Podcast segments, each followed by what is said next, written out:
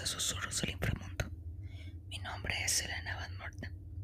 Este podcast estará dedicado para esas personas que amamos el terror y sus historias, pero también a los que pertenecemos a la lista negra de Morfeo, que quiero decir, los que sufrimos insomnio y ansiedad. En esta emisión nuevamente leeré el libro de Coraline de Neil Gaiman. Así que pónganse cómodos o cómodas, apaguen las luces y que su mente recree la siguiente historia que les contaré. Capítulo 5 Coraline cerró la puerta del salón con la fría llave negra. Fue a la cocina y se subió a una silla. Intentó dejar el manojo de llave sobre el marco de la puerta. Lo intentó cuatro o cinco veces hasta que se dio cuenta de que no alcanzaba. Entonces las ocultó bajo el mueble que estaba junto a la puerta. Su madre aún no había vuelto de la compra. Coraline se dirigió al congelador y sacó la barra de pan de reserva del último compartimento. Se preparó unas tostadas con mantequilla de cacahuate y mermelada y bebió un vaso de agua. A continuación se dispuso a esperar el regreso de sus padres. Cuando comenzó a anochecer, Coraline horneó una pizza congelada en el microondas. Después encendió la televisión y se preguntó por qué los adultos se reservaban los mejores programas, los que estaban llenos de gritos y carreras. Al cabo de un rato empezó a bostezar. Se desnudó, se cepilló los dientes y se acostó. A la mañana siguiente fue a la habitación de sus padres, pero la cama no estaba deshecha y no había rastro de ellos, así que desayunó espaguetis de lata. A mediodía comió una tableta de chocolate en la taza y una manzana que aunque estaba amarilla y un poco arrugada, sabía bien. A la hora del té bajó a ver a las señoritas Spinny Forcible. Estas le ofrecieron tres galletas integrales, un refresco de lima y un té flojo. El refresco era diferente, no sabía lima, sino a algo verde y chispeante con un toque químico. A Coraline le encantó y le habría gustado tenerlo en casa. ¿Cómo están tus queridos padres? le preguntó la señorita Spin. Han desaparecido, respondió Coraline. No he visto a ninguno de los dos desde ayer. Estoy sola. Supongo que me he convertido en una familia de un solo miembro. Dile a tu madre que hemos encontrado los recortes de prensa sobre el teatro Empire de Glasgow de los que habíamos hablado. Parecía muy interesada cuando Miriam sacó el tema. Se ha sumado misteriosamente, dijo Coraline, igual que mi padre. Coraline, me temo que mañana no vamos a estar en casa, cielo, comentó la señorita Forcible. Pasaremos la noche con la sobrina de April en Royal Tonbridge Wells. Le mostraron a la niña un álbum con fotografías de la sobrina de la señorita Spin, tras lo cual que Coraline regresó a su piso. Abrió su olla y bajó al supermercado. Compró dos botellas grandes de refresco de lima, un pastel de chocolate y una bolsa de manzanas que le sirvieron de cena. Tras cepillarse los dientes fue al despacho de su padre, encendió el ordenador y escribió una historia. La historia de Coraline. Había una niña que se llamaba Manzana. Bailaba mucho, bailaba sin parar, hasta que sus pies se convirtieron en salchichas. Fin. Imprimió la historia, apagó el ordenador y debajo del texto dibujó a una niña bailando. Después se dio un baño, pero echó demasiado gel y la espuma rebosó el borde de la bañera y se extendió por el suelo. Se secó, limpió el suelo lo mejor que pudo y se acostó. Medianoche se despertó y se dirigió al dormitorio de sus padres. La cama seguía hecha y vacía. Los números de color verde brillante del reloj digital marcaban las 3 y 12 de la madrugada. Totalmente sola en medio de la noche, Coraline rompió a llorar. En la casa desierta no se oía más que su llanto. Se metió en la cama de sus padres y al cabo de un rato se quedó dormida.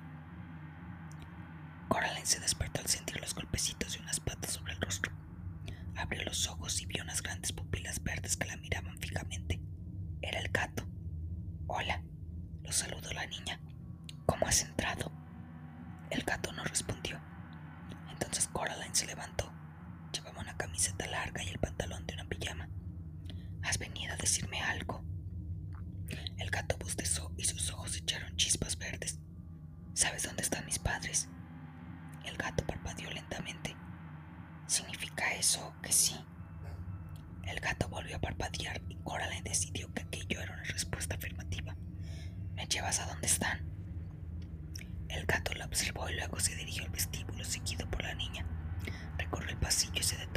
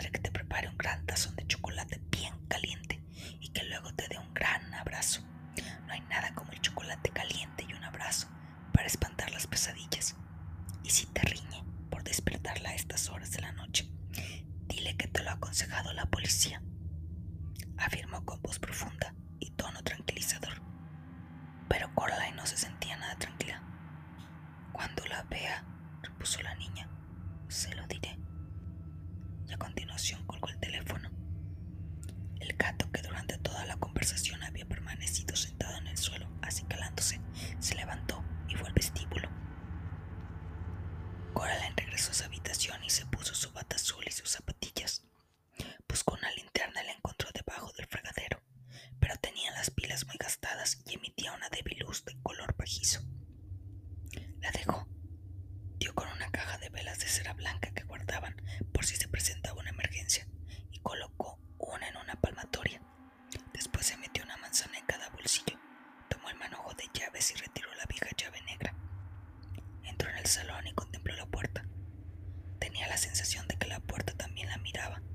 cual resultaba absurdo, pero en el fondo no dejaba de ser cierto.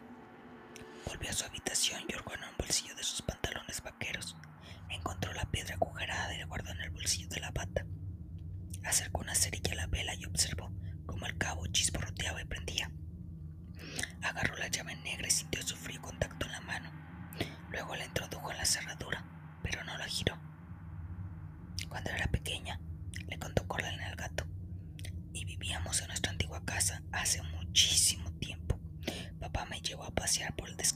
que había entre nuestra casa y las tiendas.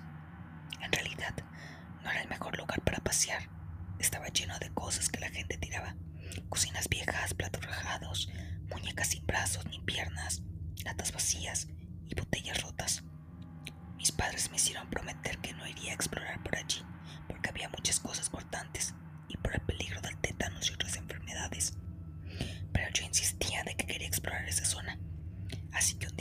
se puso sus grandes botas marrones y sus guantes, y a mí me vistió con botas y pantalones vaqueros y un suéter, y fuimos a dar una vuelta. Caminamos durante unos 20 minutos y bajamos por el monte hasta una hontonada en la que había un arroyo. De repente papá me dijo, Coraline, escapa monte arriba, corre. Lo dijo de forma tan tajante que obedecí inmediatamente. Escapé corriendo. Algo me hizo daño en un brazo, pero no me detuve. Cuando llegué a lo alto del monte oí un ruido muy fuerte detrás de mí. Era mi que venía hacia mí como si fuera un rinoceronte. Al llegar arriba me tomó en brazos y me llevó hasta el borde del monte. Después nos detuvimos jadeando y respiramos profundamente y contemplamos la hondonada. El aire estaba plagado de avispas. Seguramente habíamos pisado una colmena oculta en una rama podrida. Mientras yo escapaba a toda prisa, mi padre se quedó para darme tiempo a huir y lo picaron, y además perdió las gafas al correr. Yo solo tenía una picadura en la parte de atrás del brazo. Él tenía 39 por todo el cuerpo. Las contamos en el baño. El gato empezó a restregarse la cara y los bigotes con un gesto que denotaba una impaciencia creciente. Coraline se agachó y le acarició la nuca y el cuello. El animal se levantó, dio unos pasos hasta ponerse fuera de su alcance y luego volvió a sentarse y a mirarla. En fin, continuó la niña. El caso es que mi padre regresó al descampado para recuperar sus gafas. Dijo que no se había asustado cuando la avispa lo picaron, porque estaba concentrado en ayudarme a escapar. Sabía que debía darme tiempo para huir. De lo contrario, las avispas nos hubieran atacado a los dos. Coraline giró la llave y sonó un clonk bien fuerte. La puerta se abrió de golpe. Al otro lado no había pared de ladrillos, solo oscuridad. Un viento frío barrió el pasadizo. Coraline no hizo ademán de cruzar la puerta y dijo que no había sido valiente quedarse allí para que le picaran las avispas, añadió Coraline. No fue valiente porque no tenía miedo y además era lo único que podía hacer. Pero regresar después para buscar las gafas cuando sabía que las avispas estaban allí y se encontraba aterrado. Para eso sí que es necesario tener valor. Coraline dio un paso hacia el oscuro corredor y percibió el característico olor a a humedad y a polvo. El gato la acompañó sin hacer el menor ruido. ¿Y por qué es necesario tener valor? Le preguntó el gato con tono de indiferencia.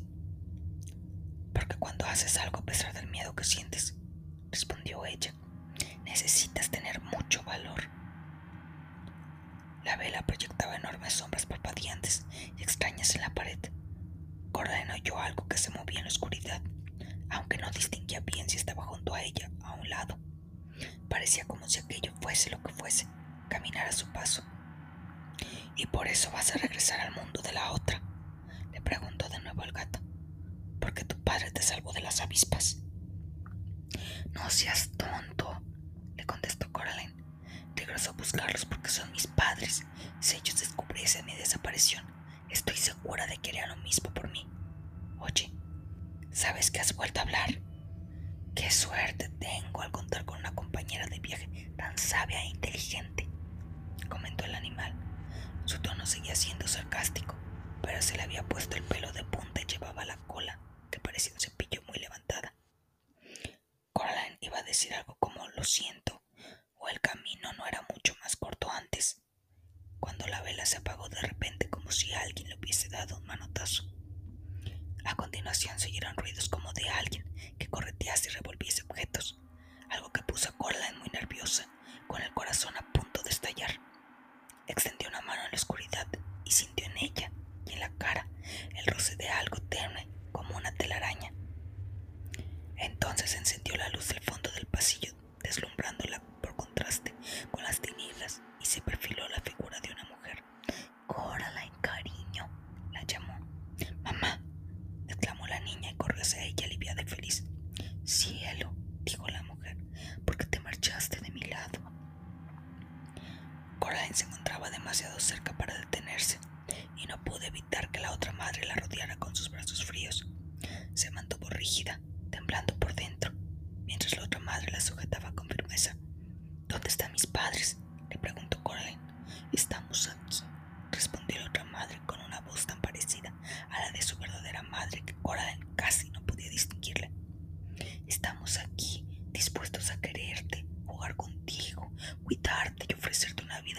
de cosas interesantes.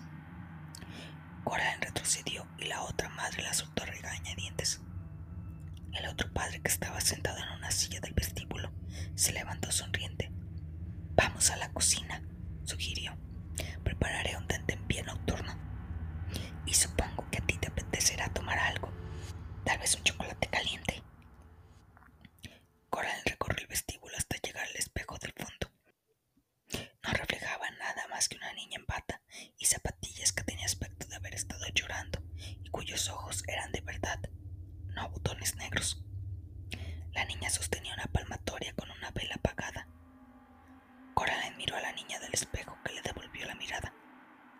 Debo ser valiente, pensó Coraline.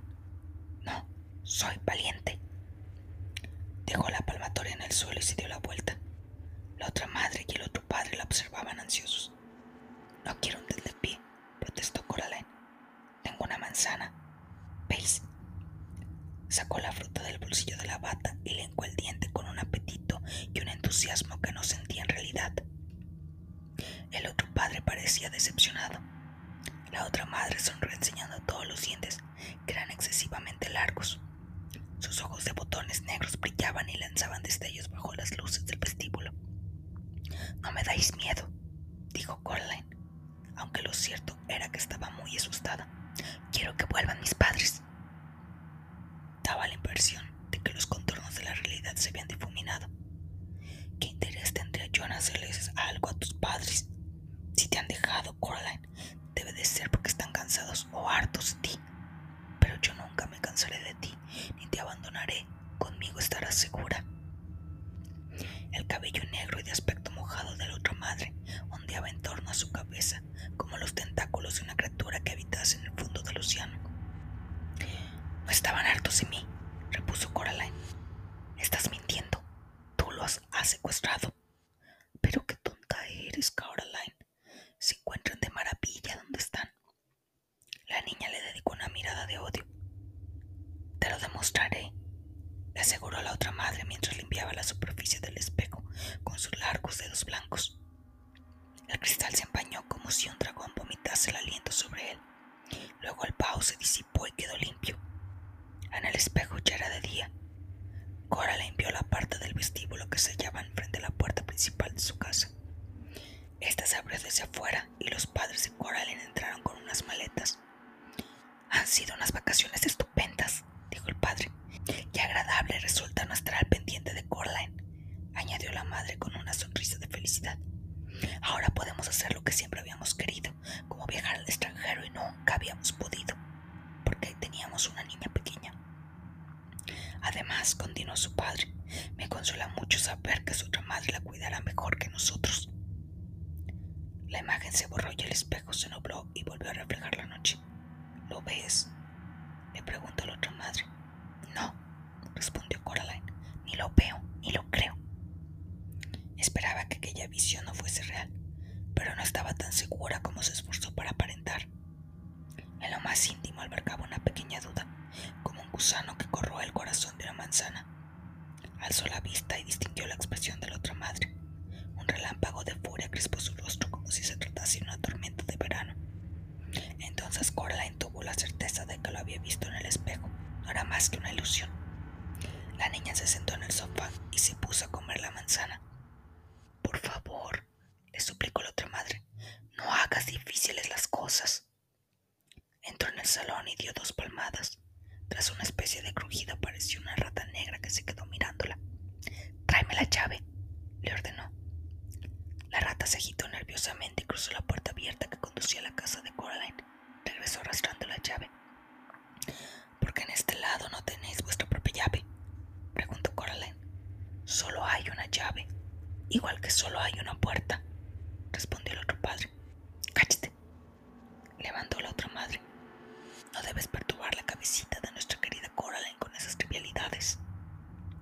A continuación introdujo la llave en la cerradura y la giró. El cerrojo estaba atascado, pero al fin se cerró con un sonido metálico. La otra madre guardó la llave en el bolsillo de su delantal.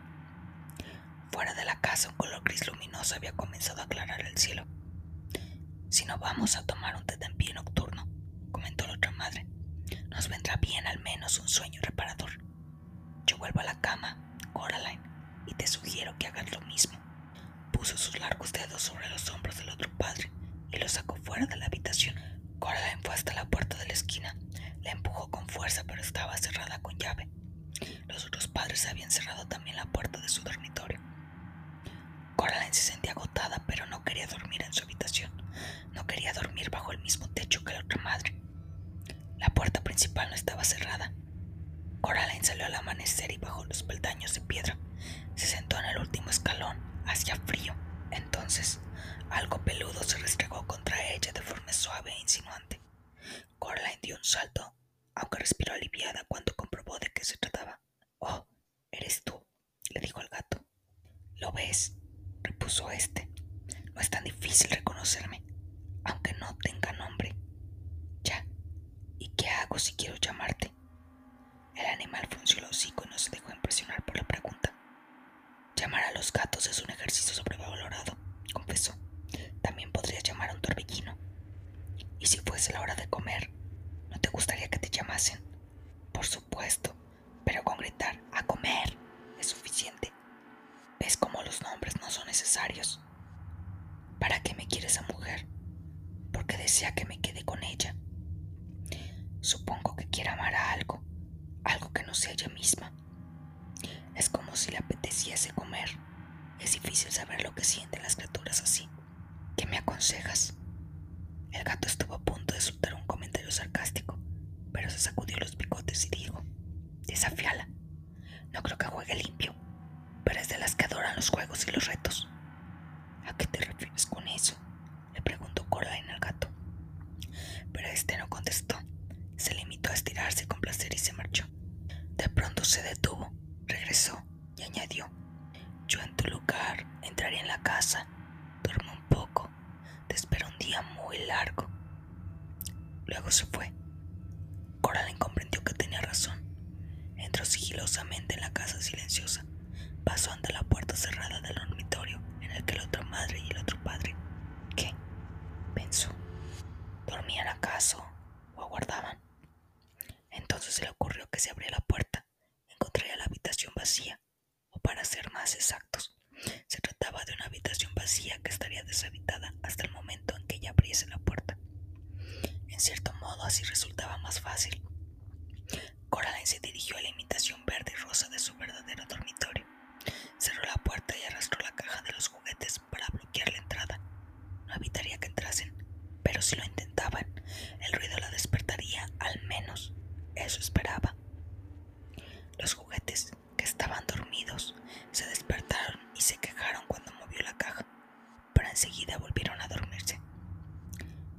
echó un vistazo debajo de la cama por si había ratas, pero no vio nada. Se quitó la bata y las zapatillas, se acostó y el sueño la asaltó sin darle apenas tiempo para pensar en lo que había querido decir el gato al hablar del desafío.